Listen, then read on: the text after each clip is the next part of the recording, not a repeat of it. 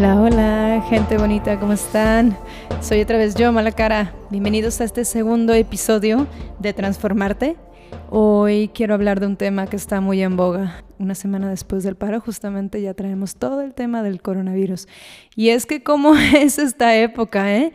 Eh, parece ser que si uno lo quiere ver con una macro perspectiva, definitivamente estamos en una cambio de era. Eh, y pues bueno, yo creo que el coronavirus es un reto para todos nosotros como sociedad, como colectivo, de pues superarlo, ¿no?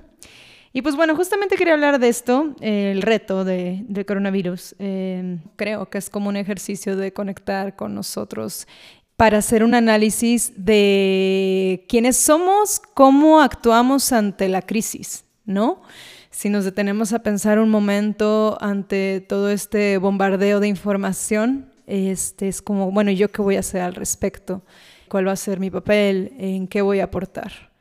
Y pues bueno, para hablar un poquito de este tema me gustaría empezar con el hecho de cómo lo concibo yo. Y es que ya sea la teoría que ustedes crean de por qué el virus está aquí, es definitivamente un hito en la historia de nuestra sociedad moderna porque pues tenemos el internet y el bombardeo de información que se puede dar ahí es impresionante, es realmente como las los temas se hacen virales y se vuelve entonces un tema de que todos hablamos y pues en muchas ocasiones podemos dejarnos llevar por el caos o el miedo. Eh, obviamente existen poderes mediáticos, gobiernos, etcétera, que tienen una agenda y probablemente dentro de esta agenda no esté que nosotros como sociedad estemos ni unidos y a lo mejor no al 100% informados. Entonces, pues lo que quieren hacer es como un ruido que detenga a la era de conciencia, de elevación de conciencia y, definitivamente con un bombardeo de información negativa. Híjole, sí, es como la doctrina del shock, la doctrina del miedo, que bueno, son teorías que ya conocemos que sí, que así es como muchas veces operan. No quiere decir que el virus no exista, no quiere decir que no esté ahí. Eh, puede que nos quieran controlar de alguna u otra forma a través de, del miedo, constantemente arrepintiéndonos que deberíamos de tenerlo, aunque en realidad lo que deberíamos estar haciendo nosotros es ver de qué forma podemos restarle al problema. Creo que es una excelente oportunidad de estar conscientes y no ser egoístas, ¿no? Y vibrar alto. Por ejemplo, yo ahorita estoy muy en mi papel de tomármela muy en serio la onda de no salir de mi casa, al punto de que, bueno, tenía un plan con mis amigas de ir a comer a casa de una y decidimos no hacerlo. Este, tenía una entrevista de radio y decidí no asistir. Y claro que me duele, me sangra porque digo, oye, ¿qué onda?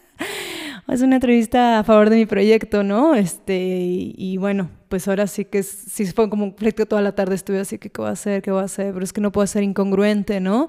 Si lo que yo creo es que debemos, o sea, mi papel es no sumarle al, contagio del virus, pues entonces no me voy a estar exponiendo.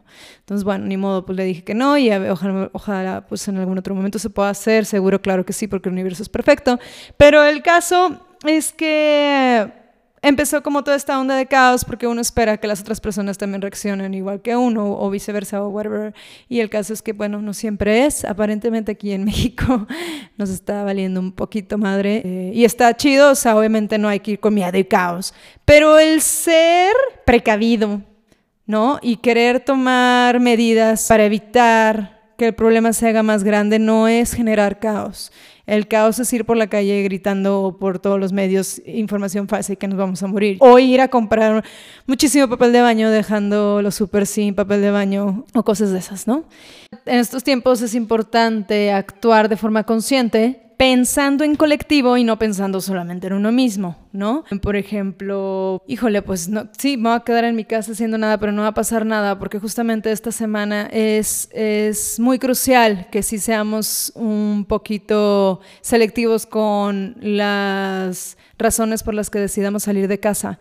Y una vez pasada esta semana, si nos portamos bien, esta semana y la que sigue, probablemente a lo mejor entonces el virus no se propague. Pero si no somos, si no somos estrictos durante estas dos semanas, pues entonces sí, sí próximamente vamos a no poder salir de nuestras casas ya como este norma, ¿no? Que súper regulada. Y pues yo creo que es mejor ahorita prevenir y luego no lamentarnos. Y pues bueno, eh, hoy por ejemplo en la mañana me di cuenta de cómo yo tenía como muchísimas cosas en la cabeza que me estaban distrayendo, o sea, sobre este tema, como digo, de no, no estar de acuerdo con otras personas, ¿no? Y, y no pude meditar. Realmente me costó trabajo. Yo intento meditar todos los días, aunque sean 5 o 10 minutos, y no, no podía, mi mente estaba en otro lugar.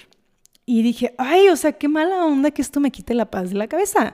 No está chido, ¿no? En mi caso yo sí tuve que ir a trabajar, tengo un trabajo de medio tiempo, lo cual pues tampoco me pesa nada y me encanta ir, pero si era así de que, ay, oye, pero también me estoy exponiendo, pero bueno, o sea, ahorita no estamos así como en la fase de que obligatoriamente no puedes salir, por eso digo ser selectivos en, en a dónde quieres ir y cuándo. Y dije, oye, una cosa es chamba y otra cosa pues es un momento recreativo de me vale, me voy a salir a, cotorrear. No, esto es trabajo, entonces bueno, se pone la balanza.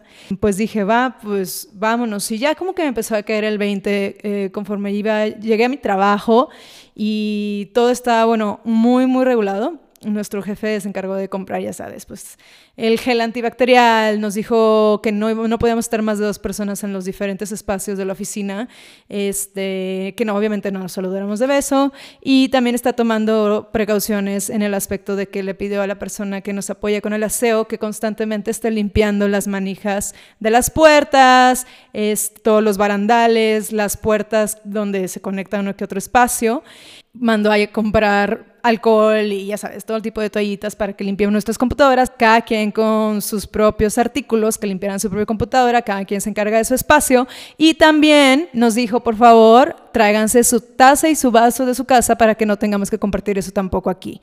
Entonces, se me hacen medidas que podrían parecer extremas, pero la verdad son súper congruentes, ¿no? Es como que, a ver, estamos en esa situación, ahorita no, no nos podemos dar el lujo de faltar, eh, pero sí vamos a tomar estas medidas extremas y vamos viendo cómo va fluyendo esto. Lo cual a mí se me hizo muy chido y luego ya pues acabando de, eso me regresé a mi casa y este... Pues bueno, ya llegué a mi casa, logré relajarme, todo bien, qué padrísima la vida. Y dije, o sea, ahora sí, después de haber convivido con mis compañeros de trabajo, bueno, no convivido, realmente he hablado así como a mucha distancia, unos siete metros unos de otros, pero bueno, haber tenido comunicación y haberlos escuchado ellos también dije, bueno, no todo está tan mal, ¿no? Este, o sea, lo que, esta onda de no haber podido meditar tranquilamente en la mañana. Y luego dije, bueno, pues, o sea, podemos encontrar estas herramientas. Ahorita estoy muchísimo más tranquila.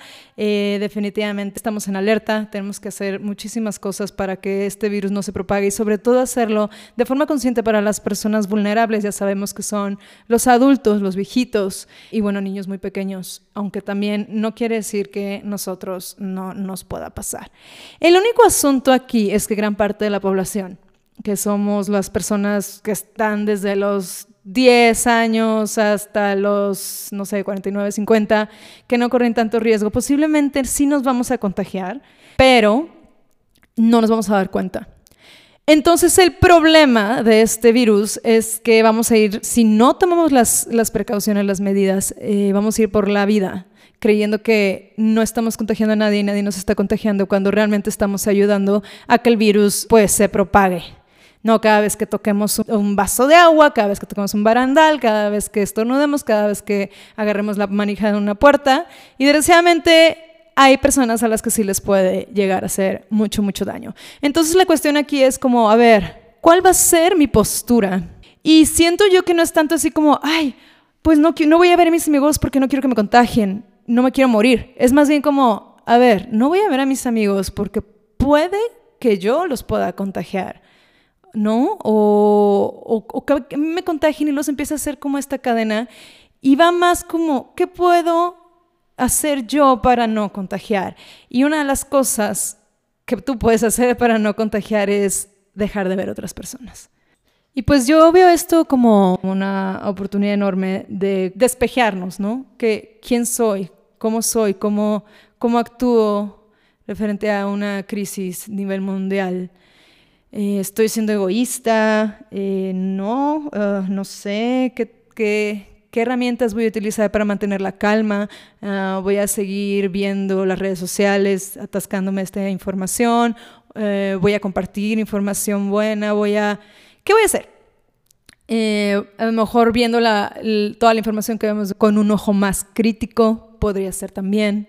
Y pues aprovechar. Si decido quedarme aquí en mi casa, pues entonces ¿qué voy a hacer con este tiempo? Pues a lo mejor, híjole, ¿sabes qué? Voy a estar en la computadora haciendo estrategias para mi campaña, en mi caso, ¿no? O no sé, me voy a poner a arreglar el jardín. O voy a hacer muchísima yoga que normalmente no la hago porque tengo una u otra que otra excusa. O voy a hacer abdominales que siempre he querido hacer. Todas esas cosas increíbles que nos están pasando de quedarnos en nuestra casa porque no nos están pidiendo que salgamos a la guerra, sino todo lo contrario. No, de eso pido mi limosna yo. Y me encanta estar en mi casa. No me pica y pues a mejor aprovecho el tiempo que voy a estar aquí. Y quisiera leerles una frasecita que una vez escuché, que se me hizo la neta muy chida, porque dices, ay, no es que complicado está todo esto y qué difícil la vida, ¿no? Pero no es cierto. Um, dice, hacerlo simple complicado no es inteligente. Hacerlo complicado algo fácil sí lo es. Entonces, ¿qué tipo de persona quieres ser? ¿Vas a ser la persona que va a complicar todo? lo que ya de por sí es complejo, porque vivir es complejo y las personas humanas somos muy complejas y la existencia en sí es compleja, o simplemente me la voy a tomar tranquila y me la voy a hacer fácil por, por eso mismo, porque como ya todo es muy complejo, pues entonces todo está bien y todo va a estar bien, ¿va? No hay mucho que podamos hacer más que aceptar las cosas como son y fluir con ello y lo que realmente no nos guste, cambiarlo o nos cambiar nuestro camino para no seguirnos topando con ese tipo de situaciones, personas o cosas. Eso sí es inteligente, facilitarte la vida, hacer algo que es sumamente difícil, algo fácil. Y yo creo que también eh, existen herramientas para ello. En mi caso, como ya les platiqué, a mí me gusta meditar, me gusta hacer yoga. Y también otra vez leí esto también muy padre que dice, la yoga es la ciencia de alinear tu geometría individual con el cosmos. Entonces, si tú te pones a pensar que el cuerpo humano en sí es perfecto y es, vamos a decirlo así, geométricamente perfecto, eh, y tú trabajas justamente con esas alineaciones a través de las posturas, para entonces conectarte contigo mismo, otra vez, desde lo más profundo, desde tu centro, con el resto del cosmos que también tiene estos patrones de geometría que se repiten constantemente, pues es una conexión divina. Y es un trabajo individual, porque uno trabaja con su propio peso, uno trabaja con su propia persona, en ningún momento está compitiendo con nadie más, con la finalidad de conectarnos con lo divino, lo cual se me hace hermoso y es una herramienta que recomiendo muchísimo. Y obviamente también está la meditación.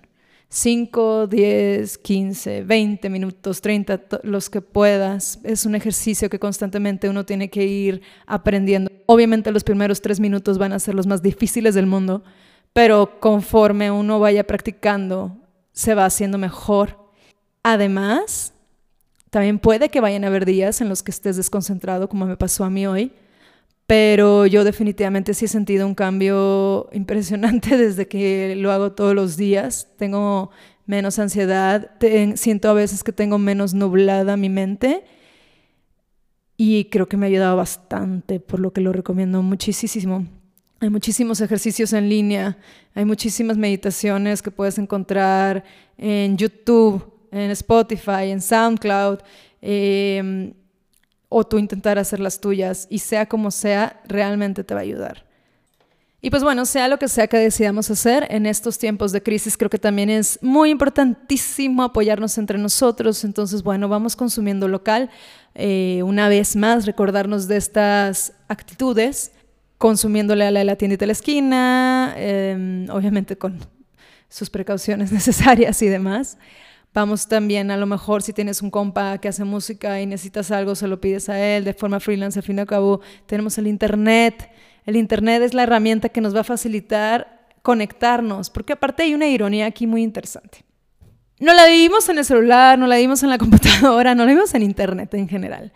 Pero el momento en el que realmente podemos utilizar estas herramientas para algo que nos una como sociedad, pues entonces ahí está el reto, ¿no? Ahí está el, oye, ¿cómo las estamos usando para eso? En mi caso, ah, vamos haciendo música a través de puro WhatsApp y conectándonos cada quien desde su casita. O qué tal si hacemos, si trabajamos, si trabajamos, ¿no? Entonces a lo mejor vamos a aprender dinámicas que no, no habíamos hecho, pero nos, nos podemos dar cuenta de que, oye, pues sí funciona, o hasta decir, ah, yo no sabía que existían estas herramientas. Por ejemplo, las escuelas, ahorita que ya cerraron, pues se están enfrentando así como, oye, yo sí estaba preparada para esto, oye, yo no, y me decía que bien innovadora, oye, no, pues yo sí tengo este un programa increíble para que los profesores puedan dar clases en línea, qué increíble. Oye, pues yo voy a bajar uno para el año que entra. Y a lo mejor, a lo mejor vamos a empezar a, a tener prácticas que no, no sabíamos que podíamos tener, ¿no? Desde en el trabajo, en las relaciones con nuestros compas eh, y pues obviamente en la escuela y demás. Esta es una crisis y las crisis siempre traen innovación. Las crisis siempre traen nuevas ideas de actuar, de hacer las cosas de forma diferente y siempre, siempre esas cosas vienen con aprendizajes, ya sea de que las queremos volver a hacer o de que nunca más, por favor. Vamos viendo cómo se va desenvolviendo esto. Por lo pronto, muchísimo amor, muchísimo arte siempre, muchísima paciencia, ¿no? Cero egoísmo, hay que llevárnosla en paz, hay que ir tranquilos, pero conscientes de cuál es nuestro papel y qué vamos a hacer con esto. Entonces, ante la crisis siempre hay innovación. Ante esta crisis creo que estamos teniendo una oportunidad de renovación increíble padrísima. Y esto no es nada más que una etapa de crecimiento y evolución colectiva. Entonces, pues vamos a disfrutarlo como lo que es. Así podemos ser más inteligentes y facilitarnos esta crisis. Que esté muy bien, nos vemos próximamente. Les mando un abrazo hermoso y muchas gracias por escuchar una vez más.